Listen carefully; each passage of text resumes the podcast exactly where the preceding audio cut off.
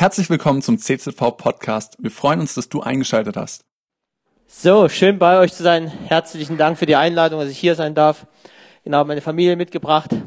Ähm, ich habe mitgekriegt, nur weil man Familie hat, ist man Experte für Familienkiste. Du, wir üben jeden Tag dran, Maria und ich, Experten darin zu werden. Und wir sehen jeden Tag ähm, neue Herausforderungen, ja, und wo man wachsen kann. So ist ein lebenslanger Prozess. Ähm, aber ich bin dankbar, hier sein zu dürfen, heute Morgen zu euch sprechen zu dürfen. Hey, Familie ist was Geniales, ja. Familie ist was Geniales. Ich weiß, dass Familie auch herausfordernd sein kann, ähm, aber Familie ist was Geniales. Und darüber möchte ich heute Morgen sprechen. Bevor ich einsteige, möchte ich einfach noch kurz beten dass wir uns ausrichten auf das, was Gott sagen möchte, weil ich glaube, er möchte sprechen heute Morgen. Ja, sein Heiliger Geist ist hier und du bist nicht zufällig hier, ja, sondern du bist hier, weil Gott wollte, dass du hier bist. Ihr seid hier am Livestream, weil ihr es aufs Herz gekriegt habt. Ja, Gott ist bei euch und zu ihm möchte ich beten, zu dem mächtigen Gott, der Himmel und Erde geschaffen hat.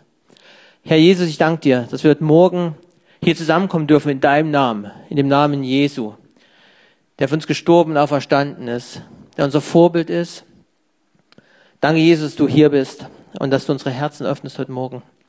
Danke, dass du sprechen wirst und dass wir hören werden von dir. Ich bete, dass unsere Herzen offen sind heute Morgen und dass dein Wort auf fruchtbaren Boden fällt, wo es aufgeht und viel Frucht bringt. Heiliger Geist, ich lade dich ein, dass du kommst, uns erfüllst, unsere Herzen erfüllst, unsere Herzen weit machst für das, was du sagen möchtest. Heiliger Geist, wir lieben dich und wir brauchen dein Wirken heute Morgen. Und dafür danke ich dir, dass du hier bist und dass du redest zu uns. Amen. Amen. So, also, Markus hat schon ein bisschen was zu mir gesagt. Ähm, bin dankbar, verheiratet zu dürfen. Wir haben zwei Kinder, sind seit zwei Jahren jetzt in Geildorf. Ich bin seit 15 Jahren oder so nicht mehr in Sachsen. Ja, das stelle ich immer wieder fest, als Markus heute Morgen zu mir sagt, Henrik, sag das mal in Sächsisch äh, wie ging das gleich nochmal? Ähm, ich musste es mir abgewöhnen. Ja, ich bin mit 2005 bin ich nach Peine gekommen. Das ist in Niedersachsen. Ja, aus Sachsen raus. Und meine tiefste Überzeugung war, dass das, was ich spreche, Hochdeutsch ist. Absolutes Hochdeutsch. Dann kam ich dahin, habe im Rettungsdienst gearbeitet und dann haben sie zu mir, ähm, da habe ich mit denen geredet und die immer so, was? Was? Nimm mal die Wolldecke aus dem Mund. Und irgendwann habe ich mitgekriegt, wir mussten ja am Funk immer reden. Und dann funkt man ja irgendwas durch, ja, ich brauche äh, das und das Zimmer oder irgendwas. Ähm, und irgendwann hat mal einer von der Leitstelle gesagt, ich sage zwar immer verstanden, aber stimmen tut das nie. Ähm, also er sagt immer, ich habe dich verstanden, aber er hat mich nie verstanden. Ne? Und dann bin ich irgendwann nach sechs Wochen nach Hause gefahren, habe ich einen Zug gesetzt und bin in Leipzig Hauptbahnhof ausgestiegen und dachte mir, alter Schwede, wie reden die denn hier? Da hatte ich so eine Ahnung, wie es den Leuten um mich herum geht. Ja, aber wenn man 21 Jahre nicht rauskommt, ähm, also gut, dass ihr das schon erkannt habt, ja, dass das, was ihr redet, auch nicht Hochdeutsch ist, aber deswegen verstehen wir uns so gut. Ja, das merke ich in Galdorf immer wieder. Es gibt immer wieder neue Worte, aber grundsätzlich verstehe ich euch. Bin ich dankbar für. Hey, ihr Lieben, ich darf über Familie reden heute Morgen. Familie ist was Wunderbares. Möchten paar Sachen zum Einstieg sagen. Ich finde Familie was Wunderbares, weil Familie Gottes Idee ist. Das haben nicht wir Menschen uns ausgedacht, das hat Gott sich ausgedacht. Gott möchte Familie. Ja, das sollte ich ermutigen heute Morgen. Egal wie es dir geht, auch wenn es vielleicht herausfordernd ist, ich weiß nicht, wie es in deiner Familie aussieht, aber hey, es ist Gottes Idee. Er hat einen Plan damit. Ja, er weiß, wie es geht und er wird uns da durchführen und helfen. Und Familie ist was Wunderbares, weil in Familie geht es um Beziehung. Und es wird heute in meiner Predigt ganz viel um Beziehung gehen, wie es das Thema schon sagt, Beziehungskiste.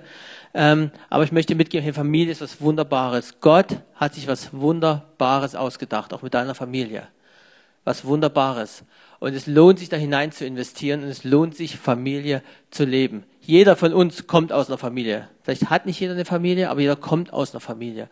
Und das ist was Wunderbares. Und in der Bibel sehen wir, die Bibel beginnt mit einer Familie. Das sehen wir mit Adam und Eva ganz am Anfang. Die Schöpfung war vollendet, als, dem, als Eva da war. War nicht mit Adam vollendet, sondern als Eva da war. Wir sagen, na Moment mal, ja, die Schöpfung geht länger, gehört der Ruhetag dazu. Naja, Gott hat nicht sich die ganze Arbeit gemacht, damit er, damit er, damit, damit man ruhen kann hinterher, sondern hat sich die Arbeit gemacht, weil er Adam und Eva schaffen wollte. Menschen nach seinem Angesicht, die in Beziehung leben. Und am siebten Tag ging es um Beziehung. Ja, dass sie Zeit für sich haben, dass Gott Zeit für seine Menschen hat. So, es beginnt mit Adam und Eva. Es beginnt mit einer Familie. Und ihr Lieben, die Bibel endet mit einer Familie. Sie endet damit, dass Jesus auf seine Braut wartet im Himmel. Sie endet damit, dass der Bräutigam im Himmel ist und wartet auf die Hochzeit. Jemand sagte mal, ähm, wir beten immer wie im Himmel, so auf Erden. Aber was heißt denn das eigentlich? Was ist denn gerade im Himmel? Im Himmel ist ein Vater mit seinem Sohn. Das ist ein Vater mit seinem Sohn. Und er wartet darauf, dass sein Sohn heiratet, dass die Braut kommt, dass die Braut, die Braut wird gerade vorbereitet. Wenn du an Jesus glaubst, bist du die Braut. Du gehörst zu dieser Braut. Und wir werden eines Tages im Himmel eine Hochzeit feiern. Und der ganze Himmel wartet auf diesen Moment, auf diesen Moment, dass die Braut zu Jesus kommt, dass die Braut zu Jesus kommt. Und der Vater wartet darauf, die Braut seinem Sohn übergeben zu können. Könnt ihr euch das ein bisschen vorstellen, ein bisschen fühlen im Himmel? Hey, der Himmel wartet drauf. Ja, das ist eine Sehnsucht der Schöpfung auf diesen Moment. Nimm das immer wieder mit. Wir leben so viel im Hier und Jetzt immer wieder, ja. Aber es gibt eine Ewigkeit. Der Himmel wartet drauf. Eines Tages kommt Jesus wieder, wann auch immer das ist. Und dann werden wir im Himmel sein. Und alles Leid wird weg sein. Ähm, alles Corona wird weg sein. Ja, kein Lockdown mehr. Ja, du darfst sie wieder umarmen. Du darfst dir einen Kussi geben. Also dort, wo es erlaubt ist, wie auch immer, egal. Ähm, hey, da kannst du wieder richtig Beziehung leben. Ja, und ich bin so ein Typ, ich brauche das eigentlich. Ich brauche eine Umarmung. Ja, es gibt so fünf Sprachen der Liebe und ich brauche halt ein bisschen, äh, ja, Hilfe, Lockdown, Corona, Katastrophe. Aber egal, Gott liebt mich, er umarmt mich immer wieder neu. Ähm, aber was möchte ich dir sagen? Der Himmel ist in Wartung auf diese Hochzeit. Ja, so die Bibel fängt an mit einer Familie und sie hört auf mit Familie. Ja, mit der Erwartung, dass es eine Hochzeit geben wird im Himmel. Und Familie wird zu, zu, zur Familie durch Beziehung. Ihr Lieben, Beziehung macht's. Du kannst sagen, ja, das ist mein Bruder, aber ich habe seit 20 Jahren nicht mit ihm gesprochen. Dann ist das vielleicht irgendwo deine Familie, aber es ist nicht mehr gelebt. Da ist irgendwo tot drin. So Familie wird Familie durch Beziehung und lebt durch Beziehung. Werde ich später noch mehr drauf eingehen. Und Familie ist für mich der Ort der Charakterschule schlechthin. Ja, ja, ja, ja, genau. Ähm, ihr Lieben, Charakterschule findet auch in der Familie statt. Ich war auf Bibelschule im Glaubenszentrum, habe drei Jahre Bibelschule gemacht, war zwölf Jahre dort. Und man sagt zur Jüngerschaftsschule auch Charakterschule. Und das stimmt auch. Ja, wenn du mit 30 Männern dein Bad teilen musst und die Küche, ähm, Jonas weiß, wovon ich rede, ähm, kein Einzelzimmer hast, sondern mit vier Leuten auf dem Zimmer bist als Schüler, hey, da wird dein Charakter geformt. Aber als ich geheiratet habe und als ich Kinder bekommen habe, habe ich gemerkt, was wirklich Charakterschule bedeutet. Und das meine ich ganz ehrlich, weil da kommt wirklich raus, was drin ist in der Familie. Du bist nochmal anders. Das ist ganz enger, da ist anders und da kommt wirklich raus, was, was drin ist. Und ich glaube, deswegen hat Gott sich ja Familie ausgedacht, weil er will, dass das rauskommt. Weil er will, dass da Heilung reinkommt. Dass da eine Echtheit hineinkommt. Ja, ich kann mich bei meinem Freund, da bin ich nicht anders, habe ich nicht eine Maske auf, aber da wäre ich nicht in den Tiefen berührt, wie ich vielleicht in der Ehe berührt werde. Da wäre ich nicht dort getroffen, wo ich in der Ehe vielleicht getroffen werde. Und das sind die Dinge, die rauskommen. Ihr Lieben, Bekehrung ist manchmal so eine Instant-Sache. Das kann ganz schnell gehen. Wenn wir Paulus sehen, ja, da gab es das Erlebnis. Bam, hat er sich bekehrt, er hat erkannt, dass er Jesus braucht. Ist nicht immer so. Ich weiß, leider macht sich immer gleich Bam, sondern es vergehen manchmal Jahre. Du betest für Leute für Jahre, bis sie sich bekehren oder bekehren sich nicht. Aber dann kommt ein Heiligungsprozess. Und das sehen wir beim Paulus. Von heute auf morgen hat er sich bekehrt, aber dann vergehen, im Galater spricht er davon, da vergehen Jahre. Und Barnabas kümmert sich um ihn. Und da passiert was mit seinem Charakter. Da formt Gott ihn zu dem Mann, der dann die Reisen begeht und der viele, viele Gemeinden gründet. Und das passiert auch, denke ich, deswegen ist Gott dran, an dem Charakter zu arbeiten, weil das ist das, was trägt. Ja, wir brauchen einen gesunden, einen guten Charakter. Und das passiert in Familie. Gib dich dem hin. Flieh nicht davor sondern frag immer, hey Gott, was, was willst du verändern bei mir? Ja, frag nicht, wie kann ich meinen Ehepartner verändern? Ähm, funktioniert nicht. Ich probiere es seit sieben Jahren, das ist fehl. Ähm, nein, nein, aber du musst das erkennen. Hey, es geht bei dir los. Du, Gott möchte dich verändern. Gott möchte dich verändern. Ja, er möchte auch deinen Ehepartner verändern, ganz klar, aber es geht bei dir um dich und um deinen Charakter. Gott möchte dich verändern. Und deswegen glaube ich, gibt's Familie, weil Gott daran will. Und wir alle brauchen Heilung. Wir alle brauchen Heilung in unserem Inneren. Wir müssen innerlich heil werden. Ja, Bekehrung ist das eine, aber Heiligungsprozess ist das andere. Wir wollen Jesus ähnlicher werden. Ja, ich hoffe, ihr seid hier, weil ihr Jesus ähnlicher werden wollt. Wir müssen begeistert sein von Jesus. Wenn du in der Bibel liest, dann siehst du, wie cool Jesus war, ja, wie liebevoll, wie barmherzig, wie klar er war. Ja, So sollen wir werden. Wir sollen ihm ähnlicher werden. Darum geht's. Und ich habe euch einen Bibeltext mitgebracht, wo es um eine Beziehung zwischen Vater und seinem Sohn geht. Und ich möchte ein paar Aspekte beleuchten, ähm, wo es darum geht. Genau. Und zwar steht in 1. Mose 22, 1 bis 6. Viele von euch werden diese Stelle kennen, aber ich lese sie mal vor. Nach diesen Geschichten versuchte Gott Abraham und sprach zu ihm, Abraham, und er antwortete, hier bin ich. Und er sprach, nimm Isaak, deinen einzigen Sohn, den du lieb hast, und geh hin in das Land Moria und opfere ihn dort zum Brandopfer auf einen Berg, den ich dir sagen werde. Da stand Abraham früh am Morgen auf und gürtete seinen Esel und nahm mit sich zwei Knechte und seinen Sohn Isaak und spaltete Holz und Brandopfer, machte sich auf und ging an den Ort, von dem ihm Gott gesagt hatte. Am dritten Tag hob Abraham seine Augen auf und sah die Städte von ferne. Und Abraham sprach zu seinen Knechten, bleibt ihr hier mit dem Esel. Ich und der Knabe wollen dorthin gehen. Und wenn wir angebetet haben, wollen wir wieder zu euch kommen. Und Abraham nahm das Holz zum Brandopfer und legte es auf seinen Sohn Isaak. Er nahm das Feuer und das Messer in seiner Hand und die beiden gingen miteinander. Genau, vielleicht mal bis hierhin. Ähm, der erste Punkt, und was mir hier auffällt, also zuerst mal lesen wir von der Beziehung beziehungsweise zwischen dem Erlebnis einem Vater und von seinem Sohn. Und ganz speziell von Abraham und von Isaak. Das ist eine ganz spezielle Sache. Ähm, und das erste, was, wir, was mir auffällt oder was mir sofort ins Gesicht springt, ist der Gehorsam von Abraham. Da steht, ähm, Gott versuchte, Abra versuchte Abraham und sprach, Abraham, und er antwortete, hier bin ich. Und er sprach, nimm deinen Sohn und geh in das Land. Da stand Abraham früh am Morgen auf und gürtete seinen Esel. Man liest nichts von irgendeinem Dialog und sonst was, sondern er ist einfach gehorsam. Und das ist der erste Punkt, den ich heute machen möchte. Ich möchte kurz über Gehorsam sprechen. Ähm, Abraham war Gott gehorsam. Ich meine, das ist doch so eine krasse Geschichte, oder? Da wartet ein Mann sein Leben lang auf den Sohn. Dann kriegt er diesen Sohn und dann sagt Gott zu ihm, ähm, du sollst ihn mir opfern. Und Abraham tut das einfach, er macht das. Ähm, wie sehr würde ich mir manchmal so ein Gehorsam bei Menschen wünschen. Ihr Lieben, ich habe schon viele Gespräche geführt unter Männerbetreuung im Glaubenszentrum äh, mit Bibelschülern und immer wieder hört man, ja, Gott hat gesagt, aber keine Ahnung, ob ich das machen soll. Okay. Na, eigentlich weiß ich, was Gott will. Aber, weiß ich, ob ihr das auch kennt. Ja, und da geht es um so Sachen wie, ich soll meinen Eltern vergeben, ja, oder soll ich jetzt mal 50 Euro spenden? Ähm, oder soll ich jetzt wirklich mal ein Jahr in die Mission gehen oder soll ich Bibelschule machen?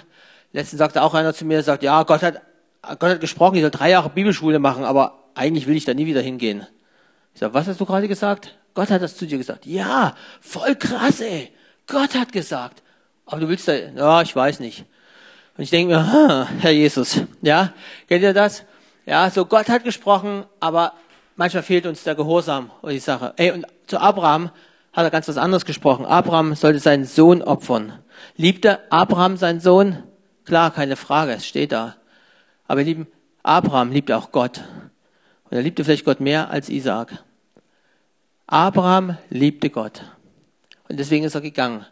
Ist auf, den, auf diesen Weg gegangen. Ich meine, das ist schon eine krasse Geschichte. Das muss mir auf, auf, Finger, auf die Zunge zu gehen, also gerade als Vater. Ja, wenn ich mir vorstelle, Gott spricht das zu mir. Was macht das mit mir?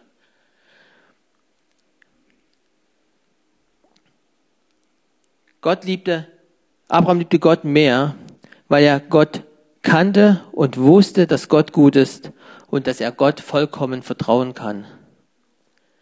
Wissen unsere Kinder, dass sie uns vollkommen vertrauen können? Wissen unsere Kinder, dass sie uns vollkommen vertrauen können? Ja klar, sie sollen Gott vertrauen, aber sehen sie es von uns, ja? Hey, unsere Kinder sollen wissen, dass sie uns vertrauen können, dass wir es gut mit ihnen meinen. Wie gesagt, es kann manchmal herausfordernd sein, aber wir dienen einem guten Gott und er hat einen guten Plan mit dir und mit deinen Kindern. Und ich glaube, dass Vertrauen eine Grundlage für gesunden Gehorsam ist. Gesunden Gehorsam. Ja. Ich glaube, Vertrauen ist eine ganz wichtige Sache. Ich glaube, dass Gehorsam ein ganz wichtiger Fakt für uns ist. Ähm, und Gehorsam hat was mit Hören zu tun. Ich höre und ich tue es auch. Ja, wenn wir Gott gehorsam sind, das bedeutet, wir haben ihn gehört und wir tun, was er sagt. Und gerade in unserer individuellen Gesellschaft ist Gehorsam etwas, was runtergeht. Und Gehorsam ist leider ja auch negativ belegt. Ich weiß nicht, wie es dir geht, wenn ich jetzt hier seit fünf Minuten schon über Gehorsam spreche. Ähm, muss mal ganz kurz hier gucken, weil da nicht hier, mir wurde schon Strafe angedroht. Nein, aber ähm, hey, Gehorsam ist oft negativ belegt. Ich weiß nicht, wie es dir geht, wenn ich hier drüber rede. Ja, Gehorsam, ja, sei Gehorsam, mach gefälligst, was ich dir sage. Hey, darum geht's überhaupt nicht. Ja, und wir müssen dieses Negative rauskriegen. Ja, es geht um Kind, du musst mir gehorsam sein. Man kann vielleicht was anderes einsetzen, aber ich glaube, dass Gehorsam was ganz Wichtiges ist. Uns gegenüber Gott, aber auch in der Erziehung, in der Familie, dass Gehorsam etwas ist, was wir rüberbringen bringen dürfen. Und leider ist es oft negativ belegt. Ich glaube, das soll nicht so sein. Ähm, weil wenn es einfach darum geht, deinen Willen zu tun, das ist nicht das, was Gehorsam ist, ja. Wenn du einfach willst, dass deine Kinder das tun, was du willst, dann ist es nicht das, was die Bibel unter Gehorsam versteht. Weil Gehorsam ist etwas für mich zutiefst Positives und Biblisches. Ähm, aber Gehorsam gegenüber Personen, die mich lieben und mir Gutes wollen, ist nur positiv und es gibt mir auch Schutz. Ich versuche Joel, also Joel ist mein Sohn, versuche ihm wieder zu erklären, warum er hören soll. Ja, manchmal gelingt mir das besser, manchmal nicht so. Aber ich versuche ihm zu sagen, warum er auf das hören soll, was ich ihm sage. Ich versuche es zu begründen, ja, weil ich ihm auch Schutz geben möchte. Wenn ich sage, Joel, du sollst jetzt hier nicht über die Straße rennen, warum? Ja, weil ich dich liebe und du nicht unter das Auto geraten sollst. Ja, und das muss man erklären, das muss man rüberbringen. Und ich versuche mir auch zu sagen, dass er mir vertrauen kann. Und das ist Beziehung. Ja, das ist Beziehung miteinander. Und das müssen wir auch, auch vorleben.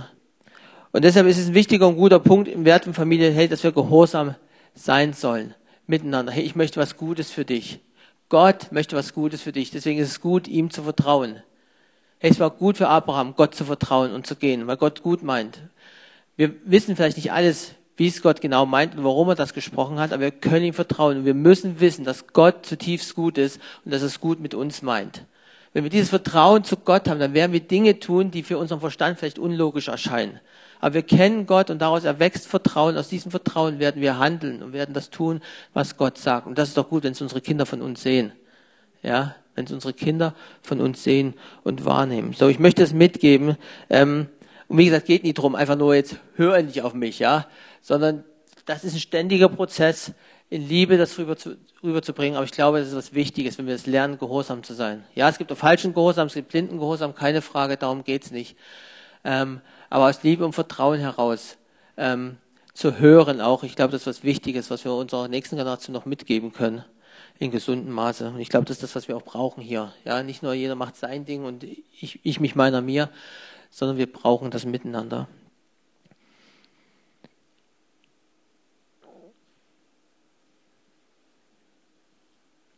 Und dann komme ich zum zweiten Punkt, der damit sehr zusammenhängt. Ähm, und das ist, Eltern sind Vorbilder. Eltern sind Vorbilder. Ich mache das mal weiter, ich habe es speziell gemacht das Thema. Aber ihr Lieben, das gilt für alle. Jeder von uns, wir alle sind immer Vorbilder. Ist mir irgendwann bewusst geworden. Ich bin nicht nur dann Vorbild, wenn ich das will, sondern ich bin immer Vorbild. Die Frage ist nicht, ob und wann du ein Vorbild bist, sondern die Frage ist, ob du ein gutes oder ein schlechtes Vorbild bist. Ja? Alles, was du tust, bist du ein Vorbild für andere. Ja? Entweder zum Guten oder zum Schlechten. Ja, seid das bewusst. Das, was du tust, du bist ein Vorbild für andere. Und ich glaube, dass Abrahams Gehorsam und sein ganzer Lebensstil auch ein Vorbild für Isaaks Gehorsam war. Wir lesen einfach, Abraham stand früher morgen auf, nahm Isaak und ging los. Das ist kein Gemeckere, nix. Ey, für mich als Vater ist das ein Traum, ja. Du sagst was und es wird getan. Ja, fantastisch. Ähm, ja, die Bibel schmückt das nicht so aus, ich gab es eine Diskussion, aber ich finde, wenn man Isaac ein bisschen anguckt, ich sehe schon, dass dann Gehorsam auch in seinem Leben ist. Ähm, und Abraham war ein Vorbild für Isaac. Und ist so wichtig, ihr Lieben, wir als Eltern sind Vorbilder, ja, oder ihr als Großeltern, seid Vorbilder für eure Enkel. Und nimmt das mit. Ähm, Familie geht darum, Familienkiste ist, hey, wir sind Vorbilder füreinander. Wir wollen ein gutes Vorbild sein. Ich möchte ein gutes Vorbild sein. Und das heißt wieder, bin ich bei mir. Ja, ich muss an mir arbeiten, damit ich ein gutes Vorbild sein kann. Ja, es bringt nicht, ich sage das eine und tu das andere, das funktioniert nicht, ähm, sondern wir müssen Vorbilder sein. Ähm, lass uns Vorbilder sein in unserem Umgang miteinander, in unserer Liebe zu Jesus. Sehen unsere Kinder oder die Mitmenschen um uns herum, dass wir Jesus lieben in dem, was wir tun und wie wir es tun. Lass uns Vorbilder sein auch in unserem Gehorsam. Ja, du kannst nur Gehorsam fordern, wenn du Gehorsam bist. Ja, und es geht sowieso nicht darum, um, ums Fordern. Aber wenn, wenn Joel immer wieder mitkriegt, dass ich mit 150 durch die Kante rase, dann fragt er sich auch, warum er auf mich hören soll, wenn ich sage, du sollst mal dein Zimmer aufräumen, ja. Du hältst dich auch nicht an die Verkehrsregeln. So, ähm, muss man da schon gucken, dass wir da gute Vorbilder sind. Ich weite das Thema mit dem Autofahren jetzt mal nicht zu sehr aus. Ähm, aber ich finde schon, dass das irgendwo zusammenhängt, ja. Ähm, oder wie reden wir über andere Personen, die über uns stehen? Ja, wie reden wir über unsere Chefs, unsere, über unsere Vorgesetzten, über unsere Pastoren, ja, über unsere Älteste, oder wie reden wir über unsere Regierung? Also wir Deutschen können gut meckern und uns beschweren, ja. Und ich kann auch Fußball perfekt gucken, ähm, aber nicht spielen, ja. Aber vom Fernseher weiß ich genau, also mit mir würdest du, also Weltmeister im Reden bin ich auf alle Fälle, aber wenn ich auf den Rasen stellen würde, das wäre eine Katastrophe. So, also wie reden wir? Wie kriegen unsere Kinder mit? Wie reden wir über die Regierung? Ja, ich finde nicht alles toll, aber es ist trotzdem eine Frage, wie kann ich das sagen? Natürlich darf ich kritisch Dinge äußern, aber ich muss nicht drüber herziehen und irgendwie blöde Schimpfwörter benutzen zu Hause, sondern ich kann wertschätzend drüber reden, ja. Unsere Bundeskanzlerin heißt immer noch Frau Merkel, ja. Also kann ich über eine Frau Merkel reden und nicht über irgendwas anderes zu Hause. Hey, wir sind Vorbilder, ja. Wir sind Vorbilder. Du bist ein Vorbild zu Hause. Und das ist ganz, das ist ganz wichtig, dass uns das be bewusst ist. Und die Kinder sind oft der beste Spiegel für uns selbst. Weil ich das schon mal mitgekriegt habe, also wie gesagt, Joel ist viereinhalb, fantastischer Spiegel. Ähm, manchmal würde ich ihn gerne ein bisschen putzen, aber irgendwie. Ähm, hey, wenn mein Sohn beim Mittagessen die ganze Zeit rumnascht, dann kann ich ihm das fünfmal sagen, dass er es nicht machen soll beim Vorbereiten, wenn ich die ganze Zeit mir das Zeug hinterschiebe, ja. Oder mein Sohn sitzt auf dem Sofa und popelt in der Nase, sagt Finger raus und ich habe selber dabei einen Finger in der Nase. Ähm, das ist leider jetzt kein fiktives Beispiel, egal. Ähm, wisst ihr, ganz klar, die machen mich nach. Meine Kinder machen mich nach. Ja, knallhart. Ähm, und hey, ich möchte ein gutes Vorbild sein. So Beziehung, ähm, Ehe, Familie, hey, da musst du immer wieder rein investieren. Und das ist ganz wichtig und nimm das mit. Vielleicht fällt dir jetzt gerade was, was ein, dann behalt dir, dir das und sagst, hey, das möchte ich ein besseres Vorbild sein. Hey, wir sind Lernende. Ja, es geht nicht darum, heute zu zeigen, was du falsch machst, sondern hey, ich möchte dir Mut machen, weiter Schritte zu gehen. Bleib nicht stehen, sondern verändere dich weiter. Jesus hat noch so viel mehr für jeden von uns. Und das dritte, ein ganz wichtiger Punkt für mich ist, bau Beziehung zu deinen Kindern. Ich möchte mal speziell darauf eingehen, bau Beziehung. Beziehung geschieht nicht einfach nebenher sondern ich glaube, unsere Aufgabe ist es, bewusst Beziehung zu unseren Kindern zu bauen. Gott hat Adam und Eva geschaffen und danach war ein Ruhetag. Ich glaube, dieser Tag war bewusst, er Beziehung bauen möchte, wollte zu, zu Adam und Eva. Ja, Gott wollte Beziehung bauen. In der Kühle des Abends ist er durch den Garten gegangen auf der Suche nach seinen Menschen. Da ist ein Vater im Himmel, der sucht dich. Der sucht dich. Und wenn du in deinem Herzen heute Morgen vielleicht noch nicht weißt, ob er dich gefunden hat und du vielleicht noch nicht Ja zu Jesus gesagt hast, da gibt es einen Vater, der seinen Sohn gesandt hat, damit er für deine Schuld gestorben ist. Und er sucht dich und er möchte, dass du Ja zu ihm sagst, dass du Jesus in dein Leben einlädst. das ist das Beste, was du tun kannst. So, falls sich das betrifft, hier im Raum oder am Livestream, hey, heute ist ein gute, guten Tag, eine Entscheidung zu treffen für Jesus, ihn einzuladen, ihn um Vergebung zu bitten und sagen, Jesus, ich möchte mit dir leben. Komm du in mein Leben. Diese Liebe zu erwidern, von der wir am Anfang schon gehört haben. Ja zu sagen zu Gott. Hey, da gibt es einen liebenden Vater der möchte Beziehung zu seinen Menschen. Gott möchte Beziehung zu dir. Er möchte, dass wir untereinander Beziehungen leben. Und gerade jetzt in dieser Phase, ich glaube, dass die Corona-Phase wirklich für mich persönlich ein Angriff auf Beziehung ist. Ja, das ist ein Angriff auf Beziehungen. Und wir tun gut dran, diese Beziehung zu stärken. Ja, vielleicht müssen wir neue Wege finden, für Beziehungen zu bauen und zu leben, aber bleib da dran. Ja, gib dich dem nicht einfach hin, da kann ich halt keinen Kontakt haben. Hey, es gibt Möglichkeiten, Kontakt zu haben, aber wenn man sich vielleicht nicht eins zu eins sehen kann, aber investiere da rein. Und ich glaube, Abraham hat eine gute Beziehung zu Isaak. Wenn ich mir das angucke, ich finde, dass da eine gute Beziehung ähm, da war. Ähm, da war so viel Vertrauen da, klar, es ist so Kultur. Aber Abraham hat seinen Knecht losgeschickt, um eine Frau für Isaak zu suchen. Und Isaak hat einfach Ja gesagt dazu. Die ist gekommen und fand er gut. Stell es mal heute vor, ja Markus zieht los und sucht eine Frau für Nani oder so. Ähm war ein Scherz, Nani, alles gut. hey, klar, das war Kultur damals, aber, ähm, aber Jakob hat schon wieder anders gemacht. Ja, ah, Jakob hat es ganz anders gemacht. Aber ich glaube, es zeugt für mich von einer guten Beziehung, die auch da, da war. Malachi 3, 24 lesen wir, ähm, der soll das Herz der Väter bekehren zu den Kindern, das Herz der Kinder zu ihren Vätern, auf das ich nicht komme, das Erdrecht mit den Bann schlage. So, es soll was geschehen. Das ist der letzte Vers im Alten Testament, dass das Herz der Väter zu den Söhnen und umgekehrt passiert, ähm, dass da wieder eine Zuwendung passiert. Ich glaube, Gottes Wunsch ist es, nicht, dass es eine Trennung ist, sondern dass ein Füreinander und Miteinander da ist. Gottes Wunsch ist, dass deine Beziehung gut ist und dass du gute Beziehungen lebst.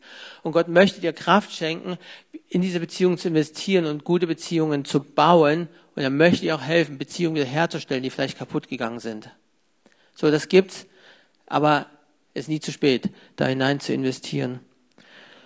Und Gott ist ein Gott der Beziehung und er möchte Beziehung wiederherstellen. Und ich möchte heute Morgen mal sagen, du kannst nicht früh genug damit anfangen, Beziehungen zu bauen. Du kannst nicht früh genug damit anfangen, Beziehungen zu bauen, auch für gerade die, die kleine Kinder haben. Aber es ist auch nie zu spät, damit zu beginnen. So, du kannst die Vergangenheit nicht ändern, aber du kannst die Zukunft prägen und gestalten. Vielleicht liegen Jahre hinter dir, wo du eine gewisse Beziehung nicht investiert hast, wo eine Bezie gewisse Beziehung kaputt gegangen ist.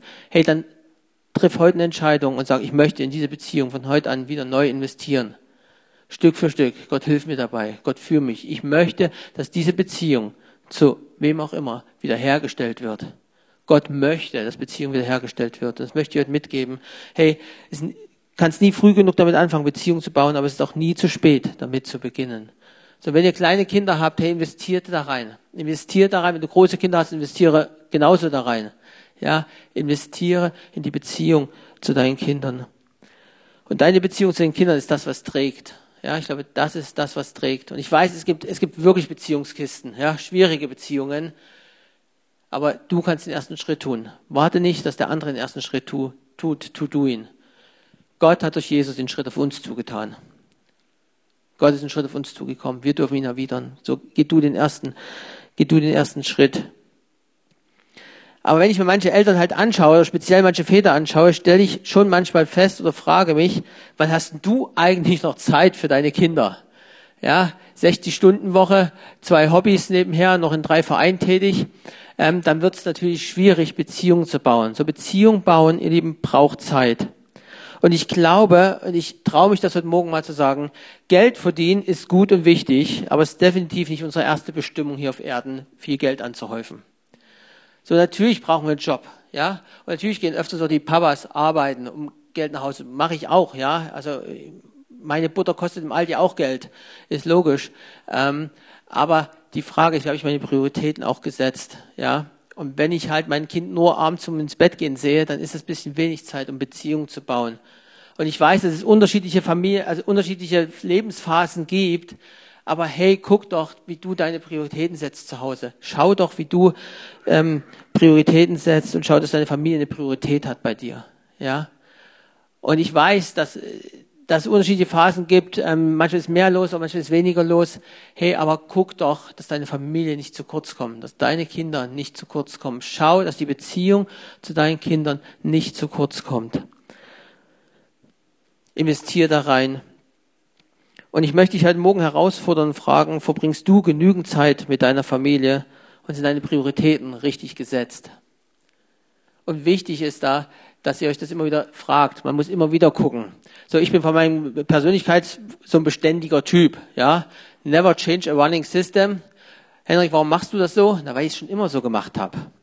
Ja, gerade Maria Anfang der Ehe, wieso machst du das so und so? Hey, ich habe das schon immer so gemacht. Ja, man kann es ja mal anders machen. Warum?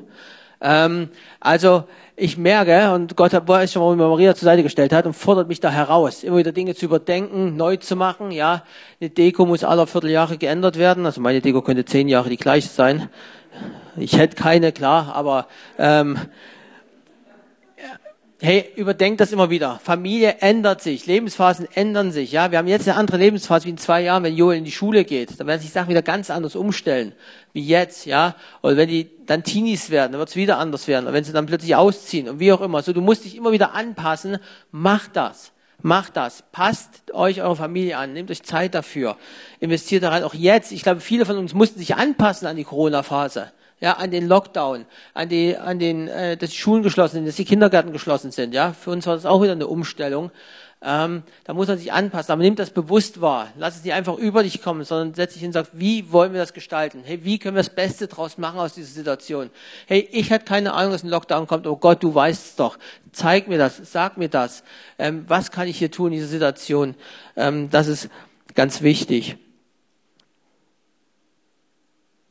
Weil wenn euch als Ehepaar die Prioritäten klar sind, dann können wir uns bei unseren Entscheidungen daran orientieren. Ja, Prioritäten geben Orientierungshilfen und führen uns. Und das bringt mich zu meinem letzten Punkt. Und das ist Einheit in der Ehe. Einheit in der Ehe. Ihr Lieben, das ist so wichtig und so umkämpft. Ja, so wichtig und so umkämpft. Ich glaube, dass es das A und das O ist und achtet auf eure Beziehung als Ehepaar. Achtet darauf. Achtet darauf, dass ihr eine gute Beziehung habt und investiert auch da rein. Und es geht im Alltag manchmal so schnell, dass Reibereien geschehen, aber die Bibel sagt, lass die Sonne nicht über deinem Zorn untergehen. Hey, klär die Dinge, bevor der Tag zu Ende ist. Und auch das ist wieder Arbeit, das ist herausfordernd an Familie. Als Single ist es egal, da gehst du abends ins Bett und fertig, ja.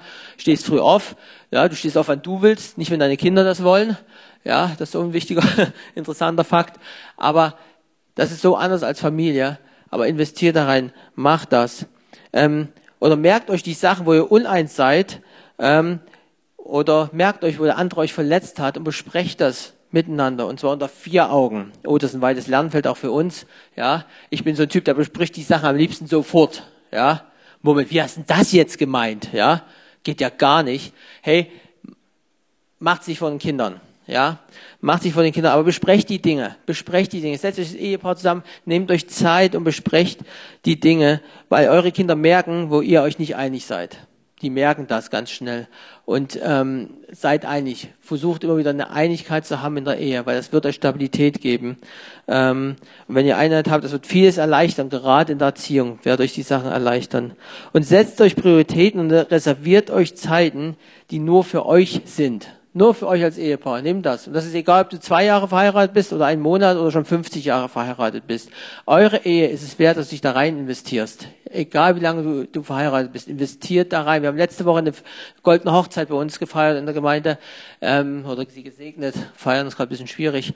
Ähm, hey, es ist so cool, die beiden zu sehen. Es ist so cool, die beiden einfach zu sehen. Die gehen auch durch eine ganz schwere Phase gerade durch, nicht wegen der Ehe, sondern aus gesundheitlichen Gründen. Aber die stehen zusammen. Die haben vieles gekämpft zusammen und sind Vorbilder.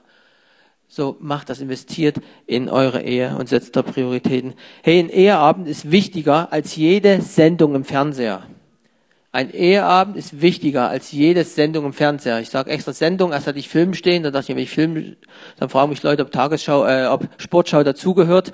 Ähm, ja, die Sportschau Samstag gehört auch dazu. Hey, ein Eheabend ist wichtiger.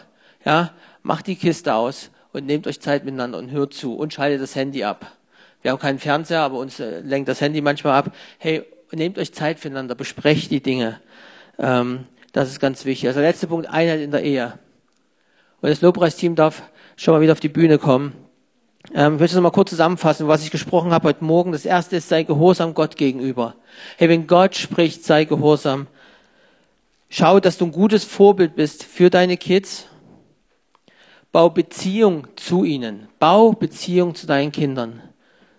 Egal, ob sie noch zu Hause wohnen oder ob sie schon ausgezogen sind. Hey, investiere in diese Beziehung und achtet auf Einheit in eurer Ehe auf dass die Beziehungskiste eine gute Beziehungskiste ist bei euch zu Hause.